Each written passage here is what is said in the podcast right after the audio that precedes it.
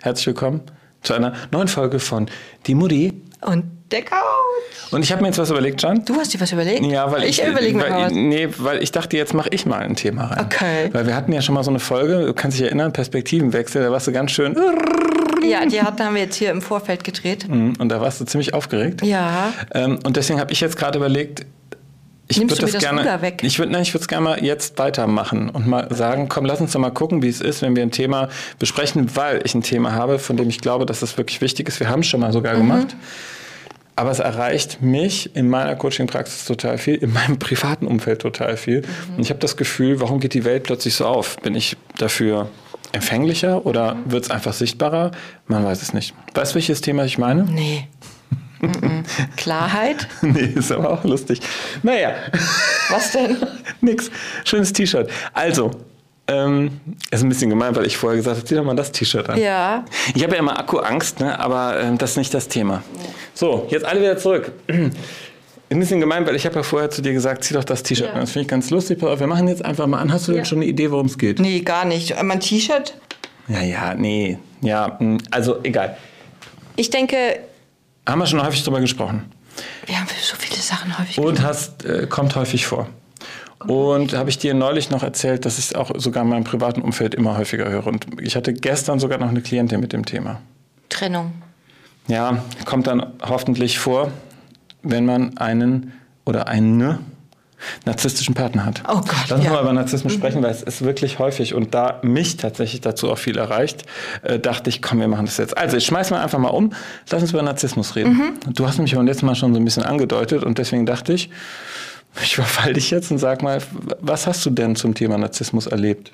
Oh Gott, das ist eine ultralange Geschichte, die eineinhalb Jahre gedauert hat, aber sich ultra lang und viel zu viel anfühlt. Und wenn ich von Beginn bis zum Ende, also wenn ich sage, okay, am, am Anfang war alles rosa-rote Wolken und es war alles wunderschön. und am Klassisches Schluss, Merkmal übrigens. Ja, Klassisches Merkmal. und am Schluss hatte ich noch nicht mehr mehr Freunde. Klassisches Merkmal. Dann Oh, scheiße. Ja, und ich weiß gar nicht, wie das dann kam, dass ich da wirklich geschafft habe, rauszugehen. Weißt du es nicht? Nee. Also ich habe es nicht mehr oder ausgehalten. mit Freunden oder wie, wie, wie Also es war so, dass ich einen Partner oder einen Menschen kennengelernt habe, der war viel, viel jünger als ich. Und ich bin ja im Kopf manchmal nicht so alt, wie ich bin. Ähm, und den habe ich online kennengelernt und dann dachte ich, boah, der, ne, haben wir uns getroffen und dann sah der schon mal ganz anders aus als auf dem Bild. Also allein das hätte mir zu denken geben müssen. Ähm, aber ja, das war, er war halt einfach anders. Das hat mich fasziniert und hat mich so ein bisschen aus meinem Alltag rausgeholt. Das hat mich auch fasziniert.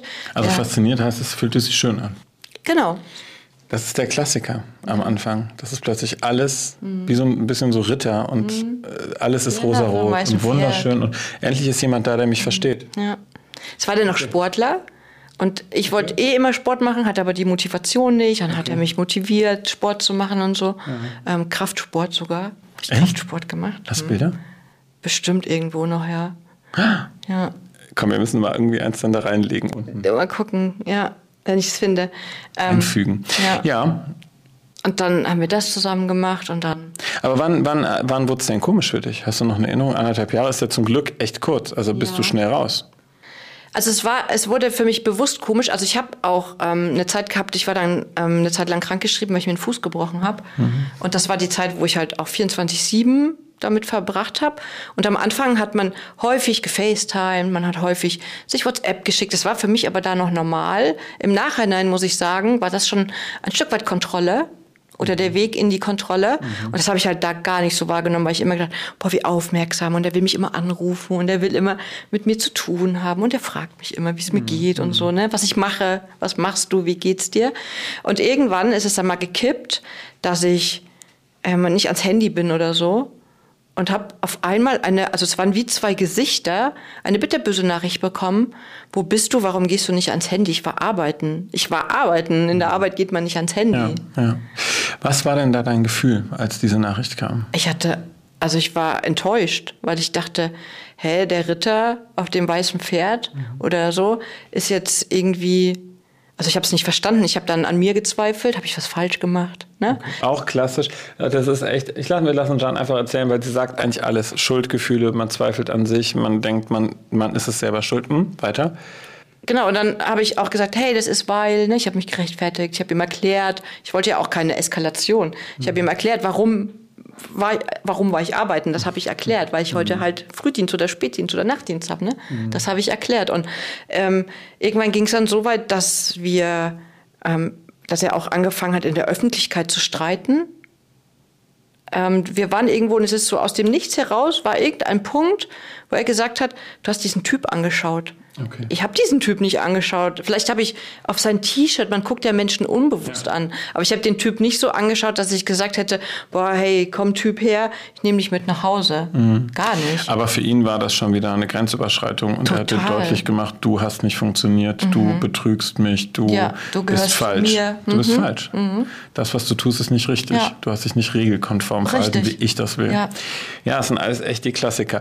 Aber wie, wie, wie, wie habt ihr zusammen gelebt? Nee. Okay, Gott sei Dank, muss man sagen. Gab es denn den Moment in dir zu überlegen, du willst mit ihm zusammenziehen? Also wir hatten zwei getrennte Wohnungen, weil das auch einfach von der Arbeitsstätte für mich einfach anders war. Der hatte ein bisschen weiter weg gewohnt und wir haben jede freie Minute, war ich bei ihm. Er war fast nicht bei mir, ähm, war ich bei ihm und ähm, ja, sein, es ist... Sein Einfluss und sein, sein Bereich, ne? Ja, ja. Da hat er auch wieder das Sagen. Mhm. Mhm. Total. Und das ist auch so weit eskaliert, dass es zu körperlicher Gewalt kam. Okay. Dass ich nach dann, welcher Zeit ungefähr? So nach einem Jahr. Also ich habe ein halbes Jahr gebraucht, um mich zu trennen. Das, äh, immer wenn es eskaliert ist, habe ich meine Freundin angerufen und habe gesagt, kannst du mich abholen? Ich hatte einmal den Fall, da ging mein Auto nicht mehr. Das Auto stand bei ihm im Hof, also vor der Haustür und ich konnte das, also das Auto ging nicht und ich hatte so Angst und es war auch ein kleines Dorf und ich hatte so Angst, dass er mich umbringt und ich kam da nicht weg. Habe ich meine Freundin angerufen und gesagt, du musst mich abholen.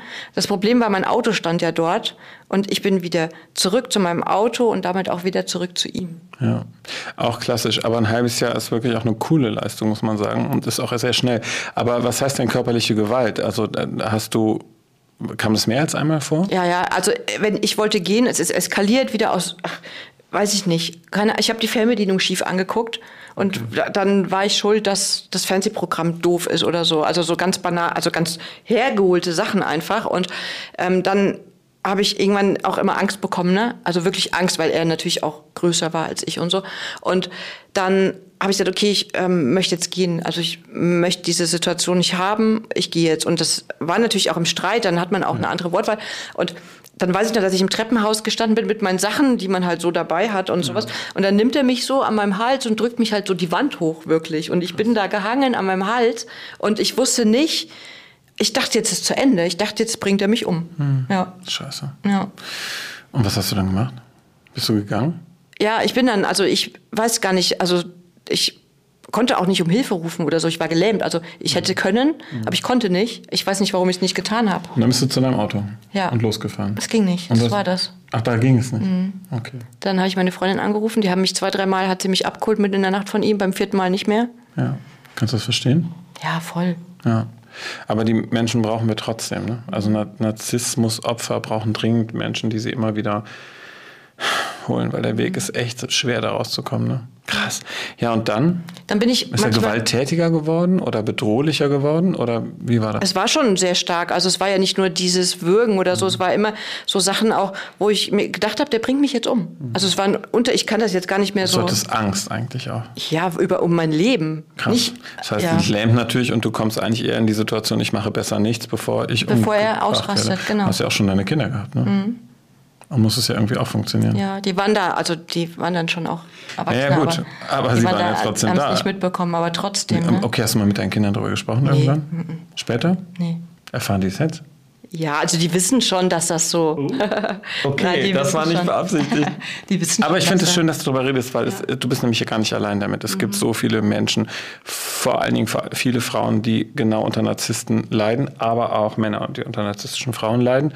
Und ich finde es total wichtig, ähm, da, darüber zu sprechen und klarzumachen, es ist okay, dass du dich nicht traust, dass du scheinbar versagst, weil du wieder zurück bist und so. Das ist Teil des Systems. Mhm Das ist nichts, was du bewusst steuern kannst, sondern du wirst so manipuliert und so in die Ecke gedrängt, so isoliert in deinen Kontakten, dass du gar nicht mehr auf die Idee kommst, irgendwie anders leben zu wollen. Du und wirst vom Opfer zum Täter gemacht, ja, deiner Gedanken. Oh, Mann, irgendwie, so fühlt sich das an, weil du eigentlich nur noch darüber nachdenkst, wie kann ich das gut machen, dass ich bei ihm bin, total dumm, dass ich mhm. bei ihm bin, dass ich die Nähe habe, aber dass es nicht eskaliert. Wir sind rausgegangen in eine Stadt und dann da hat er mich angeschrien in der Stadt wegen banalen, wie ein Typ angeguckt oder keine Ahnung. Mhm. Oder wir sitzen im Auto und er sagt so, du kannst jetzt aussteigen. Ja. Mitten auf der Straße. Ja, das ist halt eine Machtdemonstration. Ne? Ich, bin, ich entscheide, was du tust. Ich ja. entscheide, wie du lebst, wann du lebst, was du tust. Und wann du in meinem Auto oder in deinem ja, Auto vielleicht genau. auch sitzt. Und das in allen Situationen des Lebens. Ne? Schön, dass du da rausgekommen bist. Ja, Aber nicht schwer. alle Menschen kommen da so raus. Und deswegen ist es total wichtig. Der erste Punkt ist, nehmt soziale Kontakte auf. Das ist das Allerwichtigste, damit ihr von außen einen Spiegel bekommt, die euch sagen können, hier stimmt was nicht. Mhm.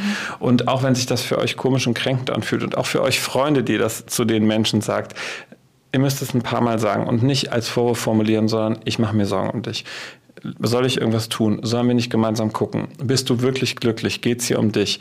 Auch zu spiegeln, wenn ihr seht, dass da etwas aufgebaut wird, ein Konstrukt, das nicht der Realität entspricht. Denn das ist der Klassiker. Mhm. Diese Schuldgefühle, mit denen, diese Manipulation, mit denen gearbeitet wird. Ähm, und ja, Narzissten können irgendwie leider nichts dafür, dass sie da sind, wo sie sind. Aber ihr könnt es als Opfer auch nicht. Ihr seid nicht verantwortlich und ihr habt ein Recht zu piepsen und glücklich zu sein. Ja, vor allem aus diesem Muster auszubrechen. Ne? Also es ist ja, wenn ich nach Hause gefahren bin, dann stand er ja 20 Minuten später auch vor meiner Tür, ja. hat er Randale gemacht. Ja. Oder dann hat er mir Nachrichten geschrieben und er hat mir leid getan. Ja. Er hat mir unfassbar naja, leid getan. Wenn du getan. Täterin geworden bist, dann ist das auch kein Wunder, ne? Ja. Also Täterin, weil er dich dazu gemacht hat, dass du denkst, du bist die Täterin, weil die Schuld immer bei dir lag. Ne? Und irgendwann habe ich dann gesagt, ich lasse dich nicht mehr rein. So habe auch wieder mich mit Freunden ausgetauscht. Und ich finde auch, ähm, geht zur Polizei, wenn ihr Körper, also ich weiß gar nicht, warum ich auch nicht zur Polizei gegangen bin, weil das ich ist halt die Lähmung, ne? Ja. Aber macht das. Also geht zur Polizei, ja, wenn ihr missbraucht werdet Fall. auch. Ne? Auf jeden Fall, immer. Ja. Holt euch Hilfe. Es gibt Sorgentelefone, es gibt äh, Notruftelefone, es gibt äh, die Seelsorge. Also ich finde auch, bitte ruft an, ruft an, ruft an. Vertraut euch vor allen Dingen ja. auf jeden Fall, wenn ihr das nicht wollt, Freunden an. Man kann sich Hilfe holen und nicht immer ist alles perfekt, aber es ist vieles gut. Mhm. Jetzt weiß ich auch, warum das T-Shirt Sinn macht. Ja. ja. Kannst ja gleich mal zeigen, was du da anhast. Also für die Hörerin und Hörer. Ähm, man sieht ein Kind, also ein 70er-Jahre-Motiv oder 60er sogar. Äh, ein Kind liegt im Bett, im Krankenbett mit Medizin daneben, hat ein Fieberthermometer ähm, im Mund und äh, eine, eine Postkarte daneben, Get Well Soon. Und auf dem T-Shirt oben steht Sick of Your Shit. sagt die Jeanne an. Fand ich ganz treffend und dachte, heute drehen wir den Spieß rum. Ja. Schön, dass du es geteilt hast. Danke. Gerne. Schön, dass du da raus bist, ja. vor allen Dingen. Alter, echt kommentiert, schaltet ein und wenn ihr irgendwas braucht, holt euch bitte, bitte, ja, bitte Hilfe. Unbedingt, ja. Passt auf euch auf. Tschö. Tschö.